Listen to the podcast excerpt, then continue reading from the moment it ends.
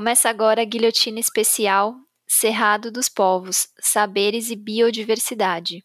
Eu sou Bianca Pio e estou aqui com Luiz Brasilino. Neste segundo episódio da série, vamos falar sobre desmatamento e resistência nos territórios. O Cerrado já teve mais da metade das suas matas nativas devastada ao longo do tempo, em razão, sobretudo, da expansão da fronteira agrícola. O processo de modernização conservadora da agricultura na região, a partir da década de 1960, conectado à Revolução Verde, foi favorecendo essa expansão avassaladora do desmatamento. Mas não se trata de um fenômeno relegado ao passado. Segundo dados do Instituto Nacional de Pesquisas Espaciais, o INPE, de 2001 a 2019, foram 28,40 milhões de hectares de cerrados desmatados, uma área maior do que a do estado de São Paulo. Isso evidencia a continuidade, a velocidade e a dimensão desse processo de destruição. Parte significativa desse desmatamento se concentra na região conhecida como Mato Piba, uma área formada pelo estado do Tocantins e partes dos estados do Maranhão, Piauí e Bahia. A região recebeu incentivos públicos para a exploração do agronegócio durante a gestão de Cátia Abreu no Ministério da Agricultura e ainda segue nos planos dos investidores, inclusive internacionais. Para conhecer o quadro histórico dessa situação, vamos conversar com a Diana Guiar, assessora política da Campanha Nacional em Defesa do Cerrado. A gente queria é, começar te perguntando se você pode nos dar um, um quadro sobre o histórico de desmatamento no Cerrado. É, quais ou qual são as, é, as concepções associadas ao bioma que permitem que ele seja passível de destruição na sua avaliação? Essas perguntas são muito importantes para entender por que, que o Cerrado está ameaçado de extinção na realidade, né? Caso a gente não faça nada para reverter o curso dos acontecimentos. Então, se a gente pensar na história dessa, desse vasto território que veio a ser chamado Brasil, né? Os últimos 500 anos, desde a invasão colonial, foram transformando paisagens que levaram milênios de interação com os povos indígenas para se constituírem. A expansão do que era naquela época a sociedade colonial ela não se deu de forma linear e homogênea em todo o território do Brasil, né? Obviamente, a Mata Atlântica sofreu degradações mais intensas desde muito cedo nesse processo de exploração colonial. Boa parte do Cerrado e da Amazônia tiveram por alguns séculos uma ocupação associada aos surtos de algumas mercadorias, como a borracha, o ouro. Mas até o final do século XIX, o controle do Estado sobre essas regiões era relativamente pequeno. E não é à toa que, em relação a isso, tantas ações do Estado no século XX tiveram como foco justamente a ocupação dessas regiões. Eu posso citar a Marcha para o Oeste, do Getúlio Vargas, as rodovias do Juscelino Kubitschek, em especial a Belém-Brasília e a Brasília-Porto Velho, o Programa de Integração Nacional e os projetos de colonização da ditadura militar, que é a época que foram construídas, por exemplo, a Transamazônica e a BR-163 todas as rodovias que eu acabo de mencionar são eixos do desmatamento no Cerrado e na Amazônia. A abertura dessas estradas também esteve associada a um verdadeiro genocídio de povos indígenas, algo que foi documentado pelo relatório da Comissão Nacional da Verdade. Então, é importante ressaltar isso porque o desmatamento nessa escala é sempre equivalente à erosão da, da biodiversidade. Né? A perda de saberes tradicionais associados a essa biodiversidade e a violência e conflitos territoriais. A gente pode até se perguntar quantos mundos indígenas desapareceram no rastro desse desmatamento. É algo, a meu ver, incalculável, imensurável. No Cerrado, esses processos foram especificamente marcados por um fenômeno fundamental que ocorreu no campo no Brasil durante a ditadura militar, que é a expansão da Revolução Verde, ou o que a gente convencionou chamar aqui de modernização conservadora da agricultura. Esse foi o momento em que surgiu a Embrapa, em que se estabeleceu o Programa de Desenvolvimento do Cerrado, o PRODECE, com a cooperação japonesa. Tudo isso foi confluindo num processo de adaptação da soja para o cultivo no cerrado, que a gente chama de tropicalização da soja, e na expulsão, ou até extermínio, no caso de muitos povos indígenas. é, e de camponeses para dar lugar à expansão da fronteira agrícola. Essa foi uma área, uma época muito marcada pela violência no campo. E foi também o momento, e isso é interessante de entender essa correlação, foi o momento da ascensão da questão ambiental globalmente. Então, foi a época das grandes conferências da ONU, das primeiras grandes conferências da ONU sobre o tema, na década de 70. E isso tudo foi levando a uma forte pressão internacional sobre a ditadura militar em torno da preservação da Amazônia. Então, tanto o PRODECER, o Programa de Desenvolvimento do Cerrado, como a ocupação do Cerrado de forma ampla, pelo que na época se chamava de agricultura industrial e que a gente veio depois a nomear de agronegócio, foram justificadas como uma estratégia de preservação da Amazônia. Eu até separei um trecho de uma fala do presidente da empresa responsável pelo Prodecer, que era o Campo, na época, em 1985. Ele disse assim, abre aspas, prossegue a ocupação da região amazônica, porém em solos selecionados, pois ainda persistem condições precárias de infraestrutura, riscos ecológicos e escasso conhecimento científico e tecnológico para a ampla utilização dos recursos amazônicos. O bom senso de atrair maior atenção para os cerrados enquanto se amadurece a solução amazônica deve ser considerado como uma histórica correção de rumos na busca de novas regiões agrícolas. Essa fala sintetiza como o cerrado era visto naquela época como uma região pobre, infértil, de galhos retorcidos, sem relevância ecológica. Essa visão ainda persiste, obviamente, mas muita coisa mudou, e muita coisa mudou especialmente em razão da luta dos povos e comunidades do Cerrado e de movimentos, redes e organizações tais como a campanha em defesa do Cerrado. Mas só para vocês terem uma ideia de como isso ainda persiste, a agência de cooperação japonesa, a JICA, publicou um livro em 2016 para avaliar o PRODECE, né, esse programa de cooperação Brasil-Japão, que expandiu a ocupação da soja no Cerrado. E nesse livro eles, eles celebravam, eu vou citar mais uma vez, abre aspas, a conservação de terra infértil em uma das regiões agrícolas mais produtivas do mundo, fecha aspas. Então, eles estão chamando o Cerrado de uma grande área de terra infértil. Para infértil para quê? Para quem? Né? Hoje, em pleno 2021, o agronegócio brasileiro está se mobilizando para que uma das principais mentes por trás desse processo, o Alisson Paulinelli, que foi ministro da Agricultura no governo Geisel, foi fundador da Embrapa, eles estão se mobilizando para que ele ganhe o Prêmio Nobel da Paz em razão desse processo. Então, paz de quem, né? É um escárnio, é isso que está acontecendo. O, o grupo de pesquisa do professor Carlos Walter Porto Gonçalves, da Universidade Federal Fluminense, analisou os dados sobre os conflitos no campo da Comissão Pastoral da Terra e concluiu que dois, entre 2003 e 2018, de um total de 7.300 localidades onde ocorreram conflitos por terra no campo brasileiro, 40% estavam no Cerrado e sua zona de transição. É a maior área de concentração dos conflitos no campo no Brasil. Essa é a herança da paz do agronegócio, né? Eu, eu diria que a gente precisa é, inserir mais uma frase para a antipropaganda do agronegócio, algo que diga que o agro é guerra. E o Cerrado é o principal campo de batalha dessa guerra. Então, se a gente pegar os dados do INPE, é, a gente pode dizer que mais da metade do Cerrado foi desmatado, sobretudo para dar lugar a pastos e monocultivos, como resultado desse processo que seguiu mesmo depois da ditadura militar.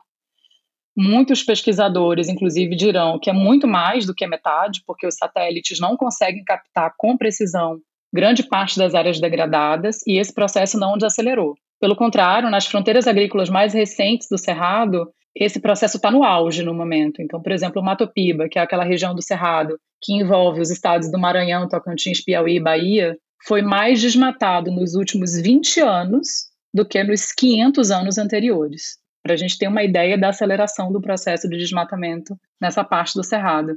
E esse desmatamento é muitíssimo associado à abertura de área para monocultivo de soja, que é voltada majoritariamente para exportação. Né? Se as coisas continuarem nesse ritmo, e com esse governo, e com a guerra do agronegócio contra os povos do Cerrado, elas têm tudo para continuar nesse ritmo, o Cerrado vai se extinguir em alguns anos, e é fundamental entender isso e a gente se mobilizar contra esse processo. Ô Diana, e como é que esse processo de desmatamento está associado ou vai se associando aí ao longo do tempo com a grilagem de terras? É possível apontar alguns momentos singulares aí dessa relação? Acho que uma primeira coisa para entender essa relação é entender que, do ponto de vista normativo, a origem de toda a terra brasileira é pública. Esse é um pressuposto que se estabeleceu com a Lei de Terras em 1850, e isso significa que toda terra sob propriedade privada teria que ter sido, em algum momento, destacada do patrimônio público e transferida para o patrimônio privado, cumprindo alguns critérios legais. Então, isso deveria ser facilmente identificável na cadeia dominial do registro do imóvel. Só que quando você analisa registros cartoriais de imóveis rurais privados, o mais comum é que você encontre fraudes grosseiras, que é aquilo que a gente convencionou a chamar de grilagem, né? Algumas coisas são importantes, no entanto, para entender a associação entre desmatamento e grilagem. É, uma é que a apropriação privada e ilegal da terra ela tem basicamente dois momentos importantes. Um é a tomada de controle da terra no chão, a outra é a falsificação do documento daquela terra no cartório. Uma coisa alimenta a outra. O desmatamento e a queima tem tudo a ver com isso, porque eles são usados para consolidar e dar aparência imediata de terra em uso agrícola, para dizer que aquela de fato é uma terra que está sendo usada. Só que desmatar custa caro. Então, quanto mais o grileiro achar que vai ser fácil falsificar o documento no cartório, mais recurso ele vai investir no desmatamento da terra que ele apropriou ilegalmente. E se ele for olhar a história, ele vai pensar que a chance é grande que essa empreitada dê certo. Porque, em geral, o sujeito que desmata acaba dono da terra. Esse é o mote, inclusive, daquela frase que um grelheiro do oeste do Pará disse sobre a certeza que ele tinha da impunidade em relação à grilagem e que virou o título de um livro excelente, O Dono é Quem Desmata, que talvez muitas pessoas conheçam, que foi dos pesquisadores Maurício Torres, Juan Doblas e Daniela Alarcon. Essa ideia, dono é quem desmata. Muitas vezes o grileiro, ele, ele disse isso porque ele sabia que essa era, em geral, é em geral a regra. E à medida que o governo vai cada vez mais promovendo legislações, e o próprio Congresso Nacional, obviamente, desmontes das leis que vai facilitando o processo de grilagem, desmatamento e anistia, cada vez mais a certeza da impunidade dos desmatadores e grileiros aumenta e mais eles fazem esse tipo de fraude cartorial com a certeza de que vão conseguir se apropriar da terra. É aliás, nesse diálogo com Maurício Torres, a gente foi entendendo uma forma bem interessante de enxergar isso em mapas, essa relação entre desmatamento e grilagem. Por exemplo, se você observa onde se concentra o desmatamento na Amazônia Legal, e aí você pode, inclusive, estou me referindo inclusive às áreas de cerrado dentro da Amazônia Legal é justamente nas terras públicas não destinadas onde se concentra o desmatamento. Nas terras públicas destinadas, como terras indígenas, unidades de conservação, o desmatamento é contido. Aí alguém poderia achar que isso tem a ver com o fato de que o desmatador tem uma boa consciência, não vai entrar na terra indígena, não tem nada a ver com isso. O que acontece é que o crime organizado também sabe que terra pública que já está destinada não pode mais ser destacada do patrimônio público para ser transferida para o patrimônio privado, a não ser que haja uma desafetação da área, por exemplo, com a redução do perímetro de uma unidade de conservação. E como desmatar custa caro, não faz sentido para o grileiro investir no corte raso numa área da qual ele não vai se apropriar. Então, nessas áreas destinadas, o que acaba ocorrendo muitas vezes é outros tipos de crime, como o saqueio seletivo de madeira, que não é identificado no satélite como desmatamento, porque desmatamento é corte raso da vegetação nativa e é identificado por satélite quando ocorre num perímetro superior a 6,35 hectares. Isso não quer dizer que o saqueio madeireiro não cause degradação florestal, que não esteja associado a conflitos, pelo contrário, mas é uma dinâmica diferente do ponto de vista ambiental e agrário. O desmatamento está associado à grilagem e essas imagens de satélite dentro ou no entorno de terras públicas é, destinadas mostra isso. Então, para quem quiser entender mais sobre isso, a gente recomenda muito o dossiê que a gente acabou de lançar, que chama Agro é Fogo, Grilagem, Desmatamento e Incêndios na Amazônia, Cerrado e Pantanal, que está no link agroefogo.org.br. Uma coisa que talvez seja interessante de notar comparando com a Amazônia é que, como o Cerrado tem menos terras indígenas e unidades de conservação demarcadas que a Amazônia, essa dinâmica que eu acabei de descrever é bem menos visível nos mapas do Cerrado do que na Amazônia. Mas, se você olha as imagens de terras públicas destinadas no Cerrado, essa correlação se sustenta. Isso vai mostrando a relação intrínseca que a questão ambiental, agrária e fundiária tem no Brasil. Isso também reforça a necessidade de titular os territórios das comunidades tradicionais e dos povos indígenas, bem como os assentamentos de reforma agrária, porque é nesses territórios que o Cerrado segue de pé. Desde o início, o governo de Jair Bolsonaro começou a minar a capacidade das instituições públicas de monitoramento e controle, como o INPE e o IBAMA. Ao mesmo tempo, segue dando mostras de leniência com o desmatamento. A emblemática frase do ministro do Meio Ambiente na famigerada reunião ministerial de abril de 2020, vamos aproveitar para passar a boiada, resume bem a situação. Então, para isso precisa ter um esforço nosso aqui, enquanto estamos nesse momento de tranquilidade no aspecto de cobertura de imprensa, porque só fala de Covid, e ir passando a boiada, e mudando todo o regramento, e simplificando normas de IFAM, de Ministério da Agricultura, de Ministério do Meio Ambiente, de Ministério disso, de Ministério daquilo.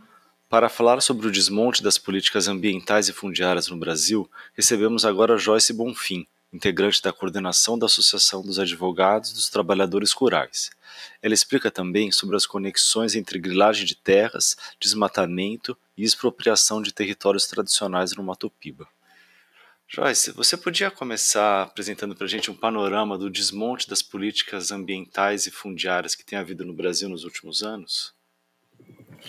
Bom, de, de fato, o governo de Jair Bolsonaro né, tem sido emblemático na flexibilização das legislações e políticas ambientais e nas alterações da política fundiária, facilitando o que a gente chama da legitimação dos processos históricos de apropriação ilegal de terras públicas, ou seja, né, de grilagem. No entanto, acho que dois marcos importantes desse processo, né, desse processo mais recente, vêm antes de Bolsonaro. Um deles é a Lei 11952, também conhecida como Lei da Grilagem, que criou o programa Terra Legal em 2009 e acelera os processos de regularização fundiária né, de ocupações irregulares em terras públicas federais na Amazônia Legal.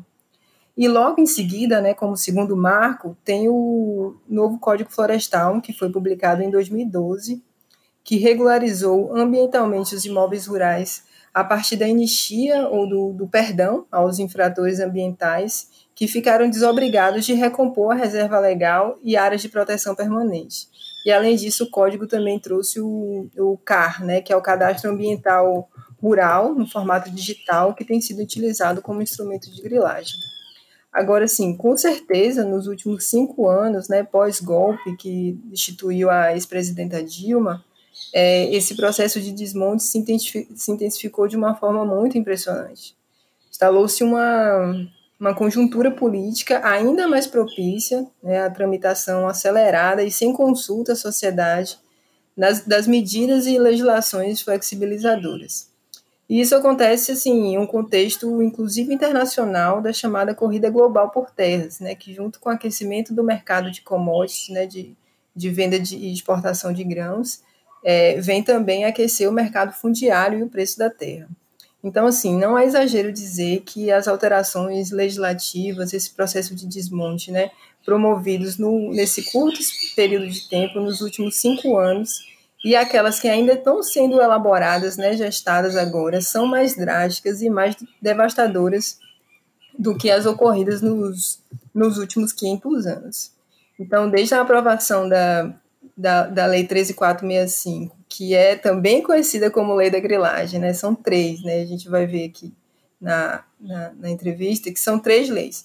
Então, desde a aprovação dessa Lei 13465, é, também apelidada né, como Lei da Grilagem, que autoriza uma massiva transferência de propriedade pública e devoluta federal para grandes proprietários de terra, as alterações legislativas a partir de 2016, principalmente aí no governo Bolsonaro, indicam uma verdadeira ofensiva né, voltada para a apropriação privada de terras e da natureza, e para a garantia de segurança jurídica aos proprietários de terras, aos produtores rurais e investidores.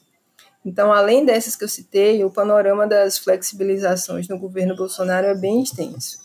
No campo ambiental, a gente tem o corte drástico no orçamento, a troca de superintendentes, né, com, um processo grande de, de presença de militares, né, de militarização, a lei da mordaça, né, que controla o que se fala e como se atua nos órgãos de fiscalização ambiental, principalmente o IBAMA e o ICMBio, né? Então tem um processo de interferência direta no IBAMA e no ICMBio e um controle que é feito nesses órgãos ambientais.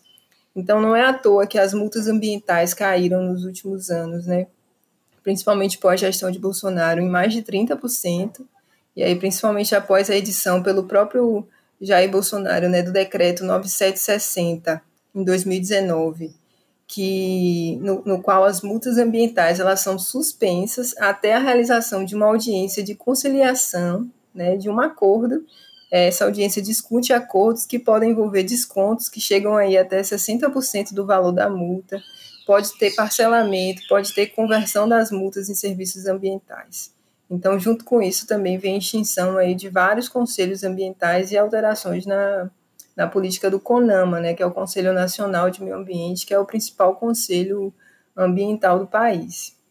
E no campo fundiário, tem também mais uma medida provisória, mais uma chamada Lei da Grilagem, né, a terceira, que é a medida provisória 910, que teve como objetivo facilitar ainda mais os processos de regularização é, fundiária de terras federais na Amazônia Legal e mais do que isso, fora dela também, né? As outras duas anteriores, a de 2009, que eu falei que foi um marco inicial desse processo de, de desmonte, de sucateamento da política é, fundiária, a de a 13465 de 2016, elas eram voltadas para a Amazônia Legal. A, a medida provisória 910, ela amplia esse processo de regularização fundiária, de conversão de terra pública em terra privada para além da Amazônia Legal, né? Abarca o país inteiro, inclusive o Pantanal, que foi completamente incendiado aí no, desde o final do ano passado, final, desde o meio do ano passado. Então, essa medida provisória, ela pretendia, como eu falei, expandir a aplicação dessa lei 13465 para todo o país, é, permitindo a transferência para particulares de terras públicas de domínio do INCRA ou terras públicas da União, né, é, mesmo fora da Amazônia Legal. Isso sem licitação inclusive para empresas, né, para pessoas jurídicas. Essa medida provisória ela acabou caindo porque ela não foi referendada pelo Congresso Nacional, mas ela se transformou num novo projeto de lei, que é o PL 2633, que está em tramitação. Quanto aos territórios indígenas, você tem um envio aí pelo governo federal do projeto de lei 191 de 2020, que tem como objetivo liberar a mineração em terras indígenas, tem a publicação de uma instrução normativa pela FUNAI que autoriza a certificação de propriedades particulares em territórios indígenas que ainda não concluíram seu procedimento de regularização, ou seja, terras indígenas não homologadas, e a resolução 04, né, que estabelece critérios chamados critérios complementares para o autorreconhecimento indígena, né, criando limitações a, a esse direito. E fora isso, toda a paralisação da política de reconhecimento e delimitação dos territórios indígenas e quilombolas, que está associada aí à troca de ministérios, mudanças de competências para a execução dessa política. E por fim, agora, né, no final do ano passado, teve a, a criação do programa Titula Brasil, que autoriza a regularização fundiária nas áreas da União e do INCRA, é, sendo realizada pelos municípios. Então, o programa cria o núcleo municipal de regularização fundiária, e sendo que as gestões municipais, elas, na verdade, elas são mais propensas às influências é, das forças econômicas, né? elas não têm, têm pouco recurso humano, têm pouco orçamento, e faz com que, na prática, se transfira a competência que deveria ser da União é, para os interesses privados e para as forças políticas locais, ou seja, para o poder local, né, para os municípios. Então, se transfere, se, se transfere a titulação das terras públicas federais, que deveria ser competência da, da União, né, se transfere para os interesses privados e para as e para as forças políticas locais. Esse programa ele foi regulamentado esse ano por meio de decretos e instruções normativas e está aí sendo implementado com todo vapor, né? Então é isso, acho que o cenário é muito complexo e nos impõe um desafio assim, imenso de ao menos tentar colocar um freio mesmo, sabe, nesse trem, porque a sensação é de que a gente está num, no, no, campo ambiental e no campo fundiário, a gente está num trem desgovernado, né? Ou melhor dizendo, assim, um trem muito bem governado para garantir os interesses das elites que estão aí conectadas direto ou indiretamente com o agronegócio. Perfeito. E Joyce, a ATR ela produziu o estudo Legalizando o Ilegal, Legislação Fundiária e Ambiental e a Expansão da Fronteira Agrícola no Matopiba. É, você pode contar para a gente quais foram as principais descobertas desse estudo que, que fazem essa conexão né, entre grilagem de terras públicas, desmatamento, expropriação de territórios nacion, é, tradicionais no, no Matopiba?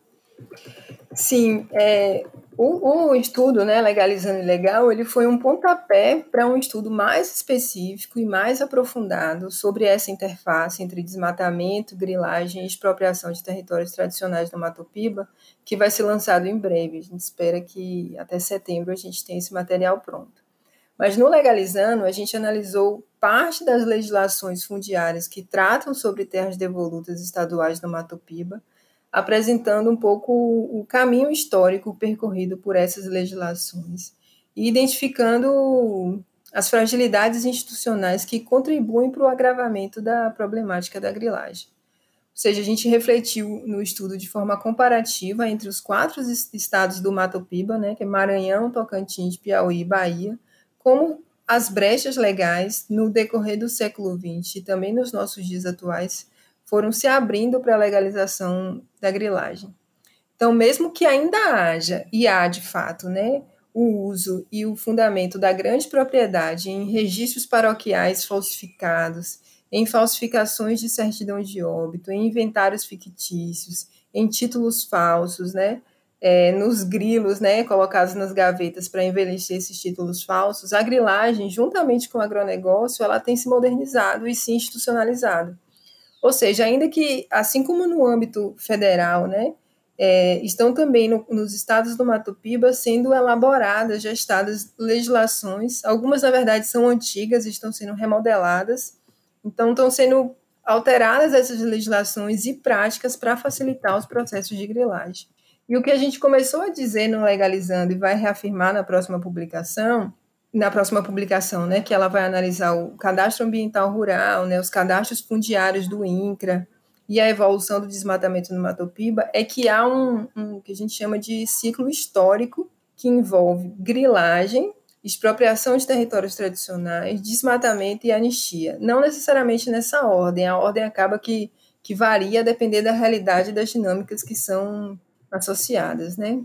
Mas o que, que já deu para captar a partir dos estudos e análises que a gente tem feito, né? Bom, Mato Piba é a delimitação de uma região tida como propícia para a expansão da, da, da, fronteira agrícola. O anúncio é de que há pelo menos é, 73 milhões de hectares disponíveis para serem incorporados ou qualificados na dinâmica do agronegócio. Acontece que boa parte dessa cifra de hectares são, na verdade, terras públicas, que estão ilegalmente maquiadas como propriedades privadas, ou seja, elas são griladas, e ou estão em, em, processo atual de grilagem. E em muitas delas estão diversos povos e comunidades que historicamente construíram e ainda constroem o Cerrado como um dos maiores, um dos biomas com maior sociobiodiversidade do mundo. Então, para que haja a efetiva incorporação dessas terras, né, que em tese estão livres, né, em tese. Para que haja a efetiva incorporação dessas terras à dinâmica do agronegócio, é necessário a retirada, a expropriação dos territórios tradicionais, o que com certeza gera conflito, claro, né? E a consolidação de que essas terras, originalmente públicas, sejam transformadas, transformadas aí entre aspas, em privadas. E tudo isso precisa ser feito com segurança jurídica. Então, assim, além das práticas históricas né, de corrupção, que envolve toda a institucionalidade, desde os cartórios, o judiciário e os diversos governos, a grilagem tem sido operada por meio do, do, das chamadas cercamentos digitais, que são a utilização dos cadastros, tanto fundiários quanto ambientais, digitais, como forma de legitimar a grilagem. Ou seja, a grilagem que ela é né, operada no cartório, ela é feita no cartório com a falsificação do título, ou no próprio judiciário também com a, com a falsificação do título. Ela é legitimada, ela se legitima no meio digital, por meio desses cadastros, né, seja ambiental ou cadastro fundiário, cadastro principalmente do INCRA, né, a gente tem analisado muito o CIGEF, que é o Sistema de Gestão Fundiária do INCRA, e busca se concretizar no chão, ou seja, no território, por meio da expulsão com o uso da violência, na maioria das vezes, dos povos é, tradicionais e busca também se concretizar por meio da efetivação do desmatamento. Algumas vezes esse caminho ele é invertido, né? Se inicia com o desmatamento, depois parte para as tentativas de expulsão e o uso da violência. Então, assim, é, mas é um ciclo que, a, a, depender da realidade concreta, vai se iniciar por algum desses pontos, né? Seja o desmatamento, seja a expropriação, seja a grilagem, seja a legitimação dela nos cadastros, nos cadastros digitais. E aí, por que, que o desmatamento ele entra nesse ciclo? Primeiro, porque ele é um instrumento de consolidação da posse e da suposta propriedade. Ou seja, ele é uma das formas principais de consolidar a fraude que foi feita no documento. A fraude documental que foi feita no cartório, ela é concretizada com o desmatamento, ela é concretizada com a expulsão. Além disso, o agronegócio, ele, que está assentado na grilagem, ele pressupõe o desmatamento. Né? É, o desmatamento é fundamental para o avanço da fronteira agrícola, né, para a transformação e homogeneização da, da paisagem do cerrado. Então, não tem como plantar soja, plantar milho, plantar algodão, a partir da lógica do agronegócio, sem desmatar, na proporção e na dimensão que é hoje, sem fazer o corte raso. Isso na dimensão produtiva que a gente está falando, né? Porque até na dimensão mais especulativa com a terra, o desmatamento também é um fator importante porque ele agrega valor ao preço da terra. Então não é à toa assim que os municípios que a gente analisou, os municípios que a gente fez investigação, né, não é à toa que os municípios mais desmatados do Mato Piba são também aqueles com maiores índices de conflito por terra, são os municípios com maior volume e área destinada para a produção de grãos e são aqueles também com maior discrepância entre os cadastros ambientais e fundiários que delimitam essas, essas supostas propriedades. Nos últimos anos, temos acompanhado o aumento de incêndios criminosos na região do Cerrado. Conversamos com Valéria Santos, da articulação da Comissão Pastoral da Terra do Cerrado, para entender a relação entre fogo e desmatamento.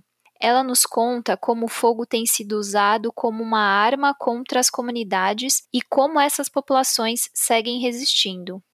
Bom, a gente queria começar perguntando para você sobre o ciclo fogo, desmatamento, grilagem e anistia. É, você pode explicar para quem está ouvindo a gente como funciona esse ciclo? E também é, os incêndios que a gente viu aumentar nos últimos anos, eles têm relação com a grilagem de terras? E aí, se você puder trazer alguns dados também sobre a quantidade de hectares que foram queimados no Cerrado, a gente agradece. Então, primeiro eu agradeço né, o convite para participar dessa, desse podcast. Eu acho que é muito importante a gente estar tá trazendo essa temática do Cerrado, né? Então, agradeço vocês. E dizer que esse ciclo, né, grilagem, desmatamento, incêndio, é um ciclo que vem de muito tempo, né? É um ciclo que vem aí desde a da década de 70, com essa ocupação né, é, avassaladora do cerrado né, pela produção de commodities, e especialmente aí depois dos anos 2000, né, com o avanço da produção de grãos de soja, é, esse ciclo de, de grilagem ele se intensifica, né? E ao passar dos anos vai se intensificando também o desmatamento, né? E nos últimos anos a gente vai percebendo que esse ciclo ele vai é, expandindo e entra é, em cena esses incêndios é, florestais, né? É, os incêndios contra casa, contra a, as roças do, das comunidades, isso vem de muito tempo. Os próprios dados de conflito da pastoral da terra apontam né, como o fogo vem sendo usado é, como arma contra os povos e comunidades tradicionais do campo. Mas os incêndios em grandes proporções, né, é, florestais, campos e floresta, ele vem se intensificando nos últimos anos, à medida que se intensifica também o avanço da fronteira agrícola, né? E aí os dados e o próprio INPE aponta as regiões que é, têm maior intensidade, né, de, de focos de queimada a gente percebe que está né, é, nessa fronteira agrícola do Matopiba, nesse arco de desmatamento, e aí acompanha, né, os dados eles ali acompanham tanto no arco de desmatamento, também um arco ali da, dos incêndios, né, na fronteira do, do Matopiba. Mas também nesse arco de desmatamento, nas áreas de transição é, do Cerrado e Amazônia considerada aí como uma região da Amazônia legal, mas também são áreas de cerrado, né, como regiões de Mato Grosso, né, próprio Tocantins, Maranhão, Rondônia. É, isso também se configura como uma região de arco dos conflitos no campo, desmatamento e incêndio nos últimos anos.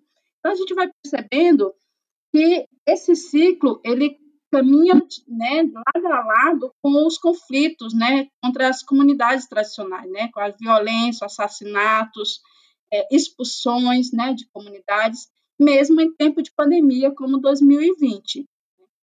Então, é, é, é nesse contexto que aquece né, esses incêndios, que são incêndios criminosos. Diferente do que é, o governo federal tenta passar a mensagem né, de que são incêndios provocados por comunidades, é, e a gente bem sabe que há mais de 500 anos povos indígenas e comunidades tradicionais fazem uso do fogo e, né, e faz esse uso do fogo de forma muito responsável, né, e, e integrada às suas práticas agrícolas. E esse uso do fogo ele não se expande para outras áreas além daquela área da roça de toco que eles pretendem fazer seus plantios, né? É, tem todo um cuidado, tem toda uma técnica é, ancestrais que é utilizada e que vem é, é, contribuindo, inclusive, para a conservação do cerrado, né, para é, recuperação de, de muitas áreas. Esse fogo das comunidades não é responsável por esses mais de 200, ou mais de 136 quilômetros quadrados de áreas incendiadas em 2020 no Cerrado. Não é, né? É, essas áreas queimadas, né, em grandes extensões, é provocada por essa expansão né, da fronteira agrícola, do agronegócio, das fazendas, é, articulado num processo de grilagem de terra. O fogo mesmo como um instrumento, né, os incêndios como um instrumento de expansão das áreas griladas, né, de é, comprovar posse dessas áreas, né, assim como o desmatamento, e que muitas vezes utiliza o próprio CAR né, como um instrumento de garantir, é, comprovar essa posse, né? Ah, acho que era legal explicar o que, que é o CAR, né, Valéria? Que é o Cadastro Ambiental Rural, né? É isso? Isso, o CAR é o Cadastro Ambiental Rural, né?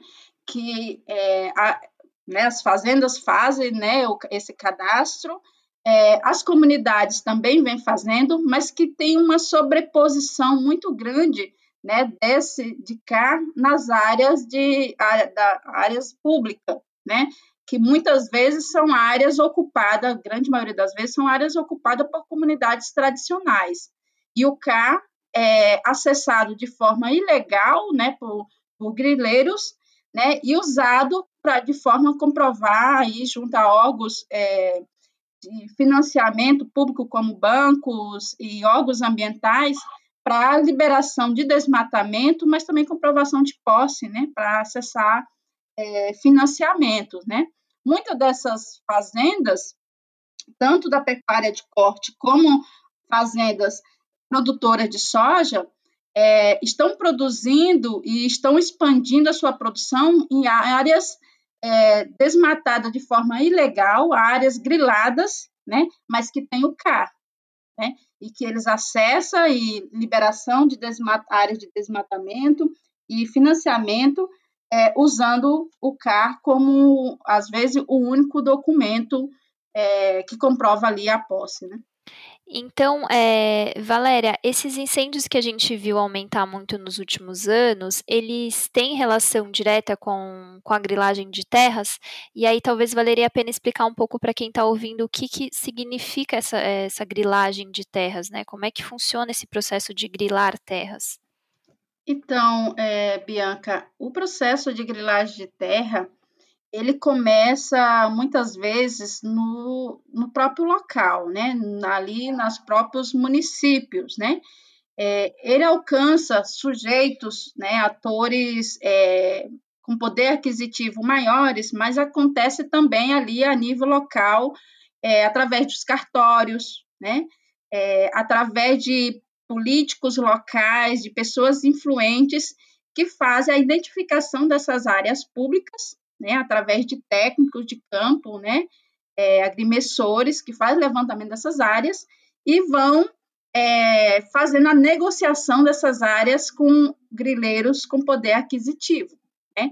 É, se a gente pegar no Cerrado, nessa região do Mato Piba, por exemplo, é uma região que tem sido é, invadida, literalmente, por pessoas do sul e sudeste do Brasil.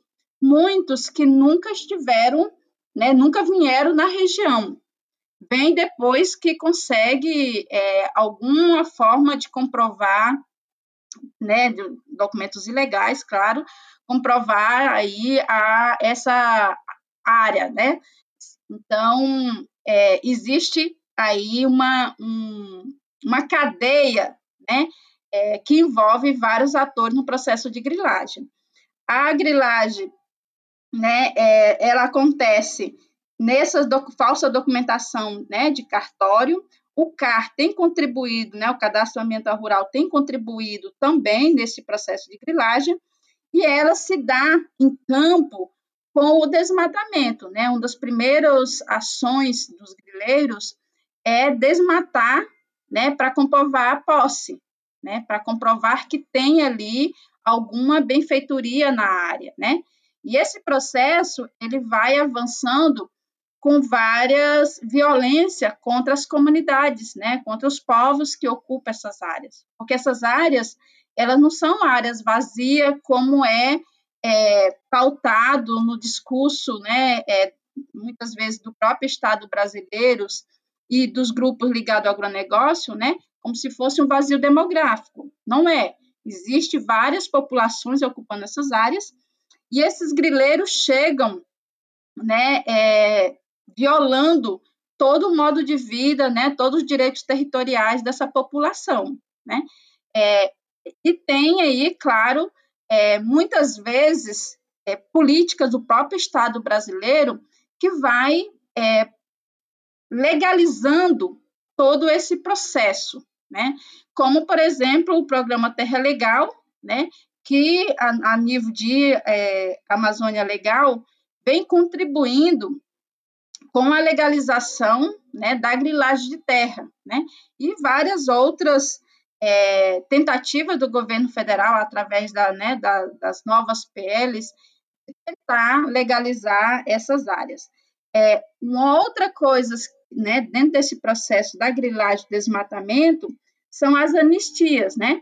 É, e os grileiros desmatam, né, e muitas vezes nem conseguindo as licenças ambientais, porque é, nos casos específicos consegue, às vezes, uma licença ambiental para uma determinada área pequena, né, é, os, o dito desmatamento legal, mas desmata, às vezes, o dobro, o triplo daquela área, né? É, e quando é notificado, né, que ocorre as multas, como, né, muito, os dados apontam, né, é, as milhões de multas que existe, né, é, o governo, o Estado brasileiro vem, né, é, anistiando, né, esse, esses sujeitos, esses atores que vêm provocando o desmatamento, né?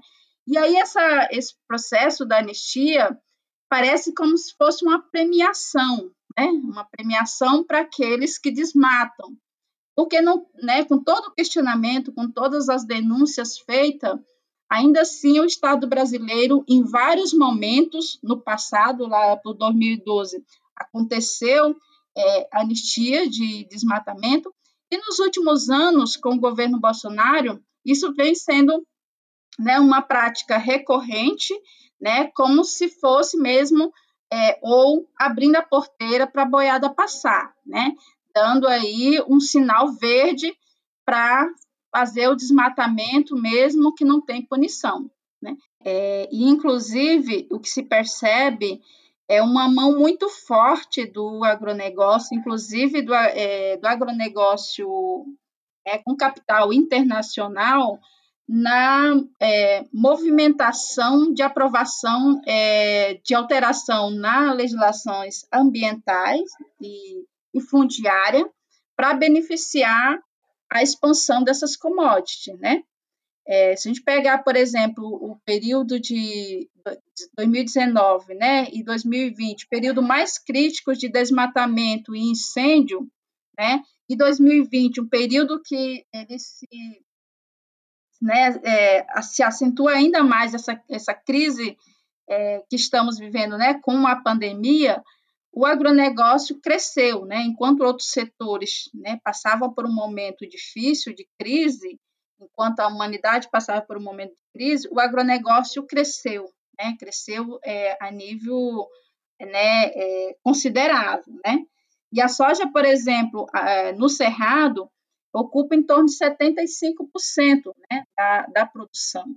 E isso é, tem uma, uma responsabilidade né, muito grande com todas essas áreas desmatadas. Né? Então, existe muito mais soja né, plantada no, no cerrado do que qualquer uma outra, outra produção.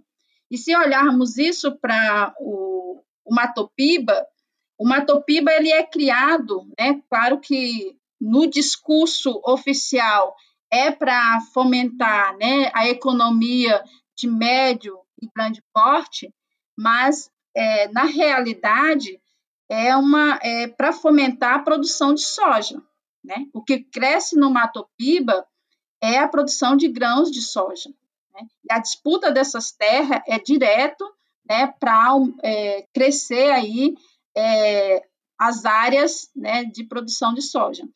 E a relação direta né, também com os incêndios, se pegarmos o, o, os, os focos de incêndio, estão muito concentrados nesse arco de controle né, de produção de soja, desde o Matopiba, passando pelo centro-oeste, né, e chegando né, na Bolívia, né, então a gente vai perceber que é, esse esse arco do fogo dos incêndios de desmatamento ele caminha junto com a expansão da soja.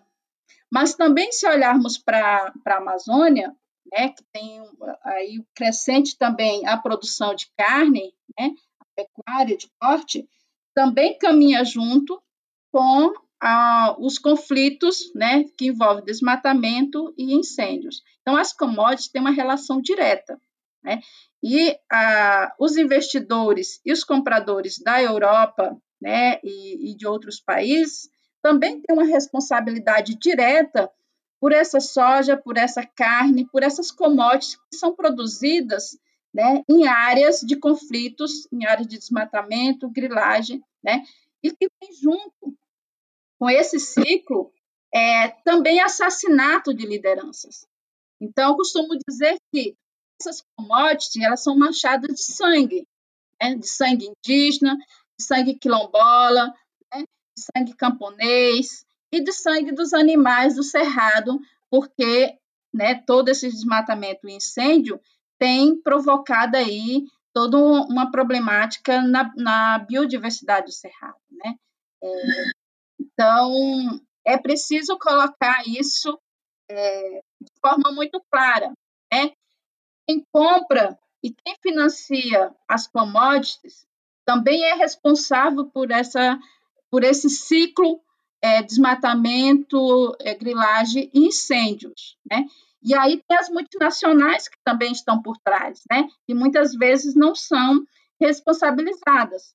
A nível de cerrado, né, as principais como Cagil e Bunge estão presentes no Tocantins, no Maranhão, no Piauí e algumas regiões da Bahia, devem ser responsabilizadas por toda essa destruição ambiental e por todos esses conflitos e desterritorialização das comunidades.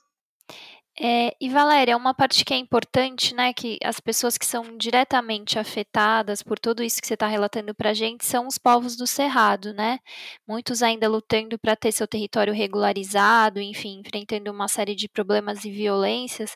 Mas como é que eles têm conseguido, eles e elas têm conseguido resistir a esses ataques? É, então, Bianca, as comunidades tradicionais, é, eles têm todo um processo de, de resistência comunitária, né? Aquela resistência do dia a dia, né?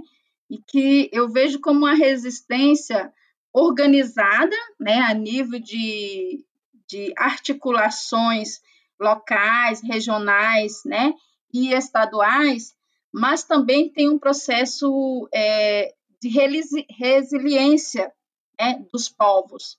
Porque a resistência ela não está só na, a, nas formas organizativas, institucionais das comunidades, mas está no dia a dia, né, da relação com o território, com a regeneração desses territórios que estão sendo tão massacrados.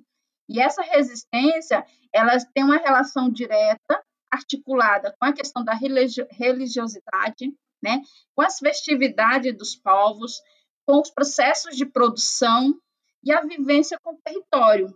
Essa relação direta com a terra, com a água, né, com a biodiversidade do cerrado, né? Assim como o cerrado ele tem uma grande é, capacidade, né, de é, se regenerar após todo né, é, um momento né, de, de seca né, e de incêndio, as comunidades também têm essa, essa capacidade, né, que vem aí de históricos, né, de, de relações, de religiosidade, né, é, das suas crenças. E a nível de organização, as comunidades elas estão é, organizadas a nível de teias, como a Teia do Maranhão, né? a nível de articulações locais, né? a nível de comunidade, dos seus territórios, de associações, de cooperativas, de movimentos como o Mokbon, né? As organizações indígenas têm as suas diversas articulações, né? E as comunidades, elas estão saindo desse espaço só do território e indo para um espaço mais público de denúncia, né? é, através dos seus movimentos, através de, de outros espaços de interlocuções, estão fazendo denúncia né, do que eles vivem. E essa resistência é cotidiana, né? ela, ela se dá ali no dia a dia mesmo, né? de construção, do processo de educação, no processo de retomada dos territórios, como, por exemplo, os povos Gamela, no, no Piauí, no Maranhão, né? e, e também os Guarani Caiová, né, no Mato Grosso do Sul, que vem né, num processo é, doloroso né, de, de expulsão, de violência, mas que também faz seus processos de retomada, né, seus processos de permanência é, nos territórios. E o território ele é muito maior do que a terra de forma física. O território ele envolve outras relações, né, que o grileiro não tira. O grileiro consegue grilar a terra física, as, as águas e as matas. Mas o território simbólico do povo, o grileiro não mata e não consegue cercar. Cerca o território físico.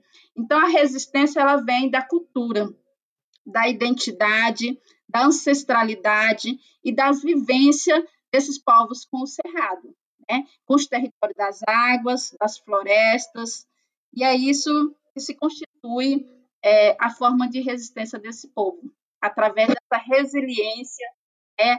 e, e inconvível mesmo com o cerrado. Apesar de toda essa história de violência e devastação no Cerrado, povos e comunidades tradicionais seguem lutando para manter seus territórios de direito e assegurar a conservação das matas, da biodiversidade e das águas, base fundamental para a reprodução sociocultural de seus modos de vida. Por isso, perguntamos a nossas entrevistadas por que não podemos falar em conservação ambiental sem falar na regularização dos territórios dos povos e comunidades tradicionais.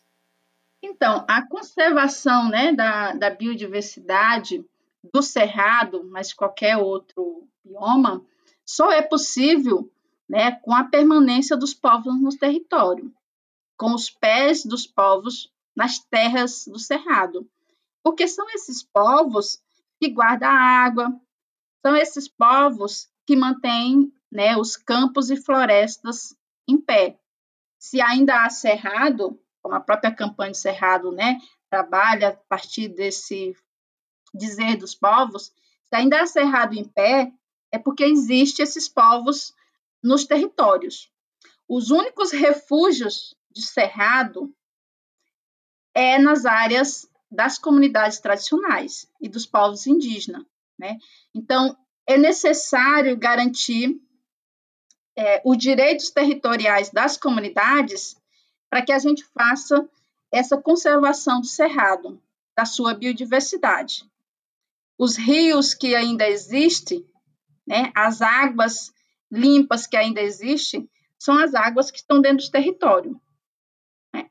Aonde tem soja, aonde pisa o boi, não tem cerrado. Né? O cerrado já é coisa do passado nessas áreas. Né? Então, esses poucos, 40% né, de cerrado ainda existente, encontramos esse cerrado aonde tem os povos. E é uma questão também de justiça, justiça social com esses povos. O cerrado, ele é um território, ele não é um, um, um bioma em si só. Ele é um território, um grande território desses povos. É a casa, né? Essa casa comum dessas populações que há milhares de anos vem convivendo e vem construindo o cerrado. Assim como o cerrado ele modifica as pessoas, ele, ele né, modifica o jeito de viver das pessoas, as pessoas das comunidades também vai construindo esse cerrado, esse cerrado que é uma casa, né, e que é esse território amplo, é, nós não, não temos dúvidas de que as áreas e territórios que ainda estão sob o, o controle dos povos e comunidades tradicionais, das comunidades rurais, são aquelas em que ainda há cerrado em pé, são as áreas preservadas. Em todos os casos analisados pela TR na pesquisa de desmatamento e grilagem, no Mato Piba, né, as áreas controladas por povos e comunidades tradicionais são as áreas preservadas. A lógica que orienta a forma tradicional de relação desses povos com a do, com a do cerrado é, é a da conservação, é a da preservação. Seja porque é com a preservação que se possibilita o extrativismo dos frutos do cerrado, né, que é uma das principais formas de subsistência dessas comunidades, seja porque o cerrado em pé per permite o regime de solta e criação extensiva de, de gado das comunidades geraizeiras e das comunidades de fecho de pasto, que são comunidades tradicionais é, específicas aqui da, da Bahia, que utiliza o território de forma coletiva para a criação extensiva de animais, e seja porque o Cerrado também é produtor de água. E essa é uma compreensão é, milenar mesmo do, dos povos que vivem no bioma. Então, ao passo que as áreas né, dos povos tradicionais são as áreas preservadas, a gente observa assim, um regime muito intensivo do desmatamento ao redor desses territórios, nas margens, né, pressionando seus limites e as pequenas incidências né, que a gente tem de desmatamento no interior dos territórios tradicionais são justamente nas áreas que têm sido alvo de tentativa de, de expropriação. Então, o desmatamento ele acaba sendo um fator que marca a diferença de quem controla o território. Então, se o, se o território é, é controlado por povos e comunidades tradicionais, o desmatamento é ínfimo. Se o território ele é controlado por é, representantes do agronegócio, o desmatamento ele é pressuposto. Então, a gente tem como exemplo os territórios, como eu falei, dos, dos feixes de pasto aqui no oeste da Bahia, que apesar da história, da história de expropriação né, desses, desses territórios, tanto das comunidades geraizeiras e, do, e dos fundos de pasto, hoje a gente tem na, no oeste da Bahia pelo menos 40 territórios de fecho, ocupando quase é, 500 mil hectares. 99% desses feixes não têm o título dos seus territórios ou qualquer tipo de garantia, proteção institucional, é, de proteção mesmo sobre, sobre esses territórios, e, e grande parte deles estão sobrepostos aos cadastros fundiários e ambientais. Ou seja, é o processo de resistência que mantém boa parte desses territórios em posse tradicional. E essas são justamente as áreas que estão vivenciando um processo muito atual de grilagem, mas que ainda têm maior preservação de vegetação nativa se comparado com, com a dimensão do agronegócio, justamente por estar sob o controle dos feixes. Né? E, quem, e quem fala isso assim, não sou eu, são as, as imagens de satélite. Então é isso, assim, se há um interesse na preservação ambiental do cerrado, é, na preservação das águas, se há um interesse no enfrentamento dos problemas fundiários e, e socioambientais, um passo essencial é o reconhecimento institucional dos territórios tradicionais e a implementação de uma política séria de delimitação, demarcação e destinação desses territórios, que deve ser executada a partir dos próprios povos e do auto-reconhecimento deles, né?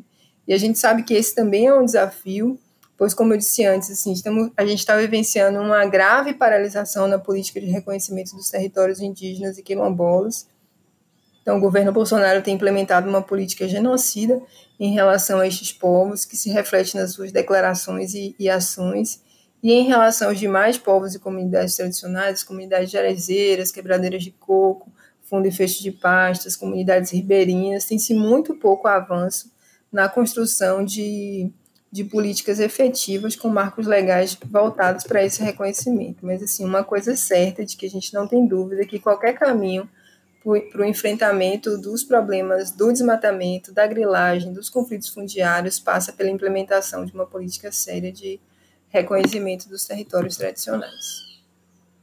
Os territórios dos povos indígenas e comunidades tradicionais, eles são a área onde, onde tem mais cerrado em pé, e também por isso eles são a área onde está a biodiversidade, as áreas onde está a biodiversidade do cerrado. E ao contrário daquelas visões depreciativas sobre o cerrado, o cerrado é a savana mais biodiversa do mundo. Ela chega a abrigar 5% da biodiversidade do planeta, e isso é imenso. Ao mesmo tempo, o cerrado é uma área de ocupação humana bastante antiga. Os primeiros habitantes dessa região, os povos da tradição itaparica, remontam a algo entre 15 mil e 12 mil anos antes do tempo presente. Os estudos do Altair Salles mostram isso esses povos da tradição itaparica, aliás, eles já, já transitavam e se adaptavam às diversas paisagens do cerrado, às chapadas, os vales, inclusive antes de que a floresta amazônica sequer existisse. A floresta ela se constituiu sobre onde havia savana. Após a transição para a era atual que a gente vive, que é o Holoceno. Então, o manejo dos povos do que na época eram savanas contribuiu para a própria constituição da biodiversidade da floresta amazônica. Isso é algo que muitas vezes as pessoas não, não entendem. Os destinos da floresta e do cerrado sempre tiveram conectados e seguem conectados, porque o cerrado também é o berço das águas e muitos dos rios amazônicos nascem no cerrado, assim como o cerrado também banha a parte dos seus rios outras regiões do país, a Caatinga com o Rio São Francisco e o Rio Paraguai-Paraná descendo até para os outros países da região. E isso tem tudo a ver, inclusive, com o cerrado em pé, porque o cerrado é o berço das águas, porque a vegetação do cerrado, com suas raízes profundas, captam a água da chuva e alimentam os lençóis freáticos e os aquíferos que vão dar vazão a esses rios. Então está tudo muito interligado, né? Os povos indígenas e as comunidades tradicionais do Cerrado são herdeiros dos saberes tradicionais que esses povos da tradição itaparica já estavam constituindo há mais de 10 mil anos. Então, vocês imaginam o que é essa riqueza de adaptação aos diversos agroecossistemas do Cerrado. Então, nos territórios dessas povos e comunidades, a gente não encontra só o Cerrado em pé, e só a biodiversidade que, que esse Cerrado em Pé representa, mas a gente encontra também uma riqueza de conhecimentos associados à biodiversidade que vão se perdendo junto com o desmatamento e com a expulsão dos povos. Então, são coisas muito conectadas. Por isso que a gente diz, a melhor forma de proteger tudo isso é proteger e defender os direitos territoriais dos povos do Cerrado, para que esses saberes continuem a se operacionalizar na relação com as paisagens do Cerrado, multiplicando essas riquezas para as próximas gerações também poderem se maravilhar com as belezas e riquezas do Cerrado. Esta série terá ainda mais um episódio sobre soberania alimentar. Se você ainda não ouviu o primeiro episódio sobre as mulheres do Cerrado, convidamos você a ouvir. Essa série tem o apoio da Action Aid e da Campanha Nacional em Defesa do Cerrado. Para ler os materiais usados na pesquisa para o episódio, acesse campanhacerrado.org.br. A produção, o roteiro e a apresentação foram de Bianca Pio e Luiz Brasilino. Apoio de Samanta Prado e edição Débora Pio. Esperamos que tenham gostado. Sigam acompanhando Guilhotina e daqui duas semanas tem o último episódio da série Cerrado dos Povos, Saberes e Biodiversidade.